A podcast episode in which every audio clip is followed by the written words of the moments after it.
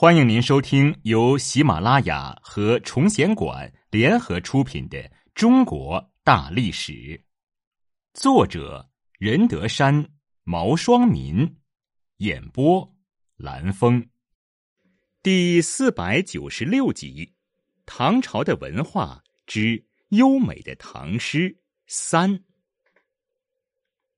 七四二年。唐玄宗诏令天下道门龙凤来集京师。已经四十二岁的李白，在友人的推荐下，接到朝廷召他入京的诏书。李白十分激动，写下了《南陵别儿童入京》：“白酒新熟山中归，黄鸡啄黍秋正肥。呼童烹鸡酌白酒，儿女嬉笑千人衣。高歌取醉欲自慰。”起舞落日争光辉，游说万乘苦不早。驻边跨马射远道，会稽渔父轻买臣。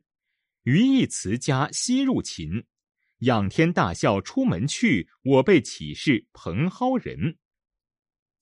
李白这次到了长安之后，结识了著名诗人贺知章。贺知章的《回乡偶书》。少小离家老大回，乡音无改鬓毛衰。儿童相见不相识，笑问客从何处来。以及咏柳，碧玉妆成一树高，万条垂下绿丝绦。不知细叶谁裁出？二月春风似剪刀，都是传颂一时的名作。这时，贺知章已经八十多岁了，在朝廷上声望很高。七四三年。贺知章因年老，上奏玄宗，请求回乡做道士。玄宗为他赋诗送行，百官也纷纷握手告别。可见贺知章在朝廷享有极高的声誉。而这时，李白还没有得到唐玄宗的接见。据说，李白前去谒见贺知章，将其大作《蜀道难》呈上。贺知章读未尽，称叹者数四，认为此诗只有神仙才写得出来。因此称李白为狄仙人，而李白一生虽文采卓然，但在仕途上并不得意，故狄仙也成为李白的代称。基于李白的文采，贺知章就拉他去喝酒畅叙。不过贺知章忘了带钱，就毫不犹豫地解下佩在身上的显示官品级别的金龟以充酒资，这就是著名的金龟换酒典故的来历。后来。贺知章在唐玄宗面前极力推荐李白，李白遂被召进宫中。李白对此十分感动。在贺知章去世以后，李白写下了《对酒忆贺坚》：“四明有狂客，风流贺季真。长安一直见，呼我狄仙人。惜好杯中物，今为松下尘。金龟换酒处，却意泪沾襟。”在李白的诗歌中，古体诗尤为突出。唐朝的诗歌有古体与近体的区别，古体诗又称古诗或古风。这个概念专指唐代以前形成并在唐代继续流行的一种诗体，和唐代形成的近体诗相对存在。古体诗对音韵格律的要求比较宽，一首之中句数可多可少，篇章可长可短，可押韵也可不押韵。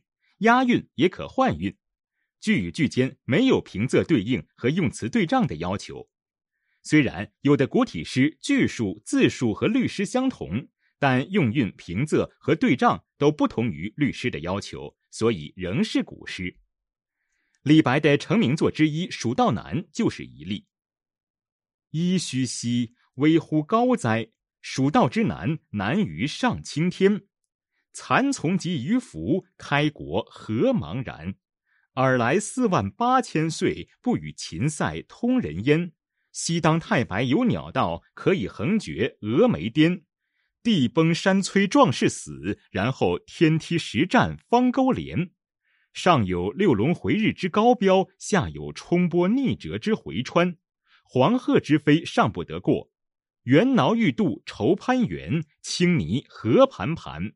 百步九折迎岩峦，门森立井仰斜溪，以手扶鹰坐长叹。问君西游何时还？畏途谗言不可攀。但见悲鸟号古木，雄飞雌从绕林间。又闻子规啼夜月，愁空山。蜀道之难，难于上青天，使人听此雕朱颜。连峰去天不盈尺，枯松倒挂已绝壁。飞湍瀑流争喧辉，平崖转石万壑雷。其贤也如此，嗟尔远道之人，胡为乎来哉？剑阁峥嵘而崔嵬，一夫当关，万夫莫开。所守或匪亲，化为狼与豺；朝避猛虎，夕避长蛇，磨牙吮血，杀人如麻。锦城虽云乐，不如早还家。蜀道之难，难于上青天，侧身西望，长咨嗟。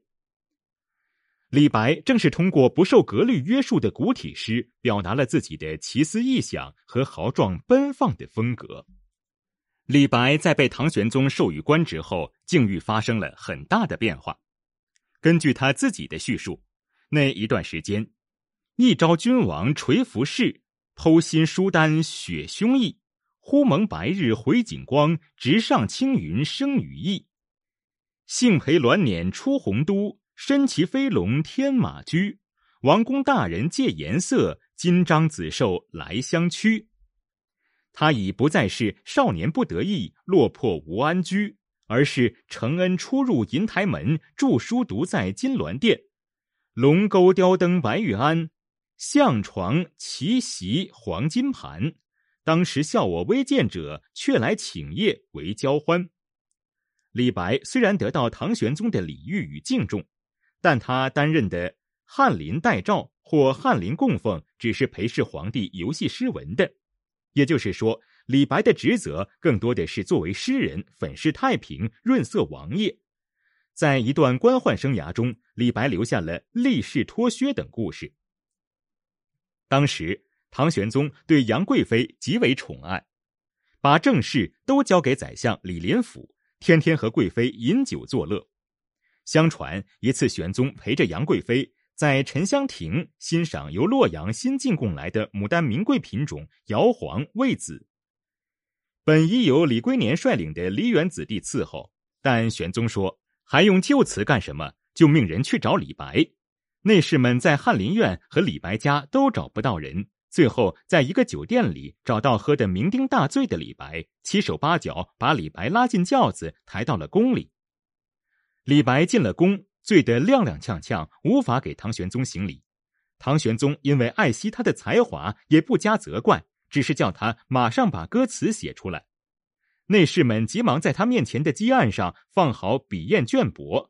李白席地而坐，忽然觉得脚上穿着靴子很不舒服，便招呼身边一个年老的宦官给他脱靴子。这个老宦官正是唐玄宗最宠信的高力士。平时朝廷高官都对他点头哈腰，今天一个小小的翰林居然命令他脱靴子，他简直无法容忍。但是因为唐玄宗在旁边等着李白写歌词，高力士也不敢得罪李白，只好跪下来给李白脱了靴子。李白脱了靴子，正眼也不看高力士，拿起笔来龙飞凤舞的写了起来。很快，三首《清平调》就写好了，其一为。云想衣裳花想容，春风拂槛露华容。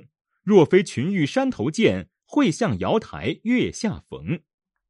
其二为：一枝红艳露凝香，云雨巫山枉断肠。借问汉宫谁得似？可怜飞燕倚新妆。其三为：名花倾国两相欢，常得君王带笑看。解释春风无限恨。沉香亭北倚栅栏，唐玄宗反复吟咏了几遍，觉得文辞秀丽，确是好诗，马上叫乐工谱曲演唱。